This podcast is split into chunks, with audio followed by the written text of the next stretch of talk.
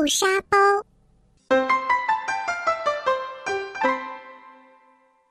在一片美丽的森林中，有一只非常非常喜欢学习的豆沙包。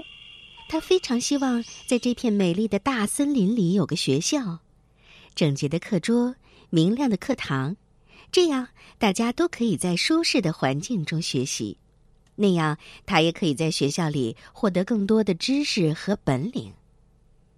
有一天，一只善良的肉松面包在一间极为破旧的房子里创办了一所肉松小学。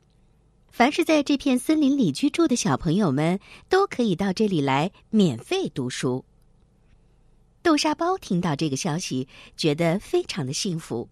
从冬天开始，他就一直缠着面包妈妈，要求他把自己送到肉松小学读书。当妈妈告诉他学校要到春天才开学的时候，他还是缠着妈妈说要买一些书看看。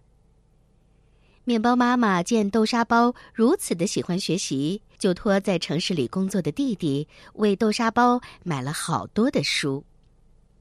整整一个冬天，豆沙包都没有走出家门，专心致志的从这些书籍中学习知识，景都不能再吸引他的兴致。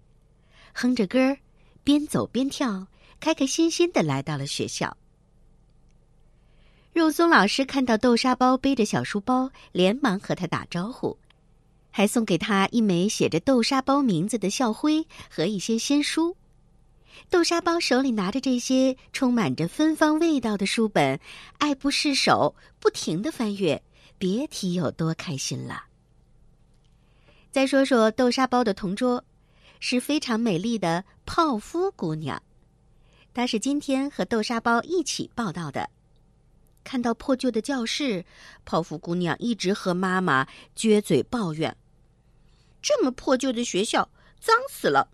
等一会儿，我的新裙子就会弄脏了，真讨厌。”无论泡芙的妈妈怎么说，泡芙都一直没有完全认可这间学校。看到这一幕。豆沙包走过去劝泡芙说：“泡芙，泡芙，你有美丽的裙子，还有可爱的面容，真的是人见人爱。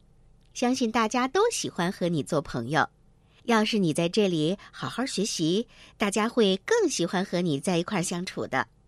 这里虽然房子破旧了点儿，可是不论环境是不是很理想，我们都应该好好的学习，对不对呀？”泡芙很不好意思的低下了头，开始跟着肉松老师大声的朗读课文。豆沙包十分的好学，每天上课都睁着一双大眼睛，把肉松老师写在黑板上的字工工整整的记在笔记本上。铃声响了，下课了，很多的小朋友都跑出去玩了，唯独豆沙包坐在教室里思考着课上老师所布置的问题。每天，肉松老师也都当着小朋友的面儿表扬豆沙包是个爱学习的好孩子。不仅如此，豆沙包还喜欢帮助其他的小朋友提高成绩。别人有不懂的知识来问他，他都会耐心的解答，并且解释清楚，丝毫没有保留。好学的豆沙包不仅获得了老师的喜爱，也得到了小朋友们的喜爱。就连许多的家长也会夸奖他。小朋友们，你也想成为这样的人吗？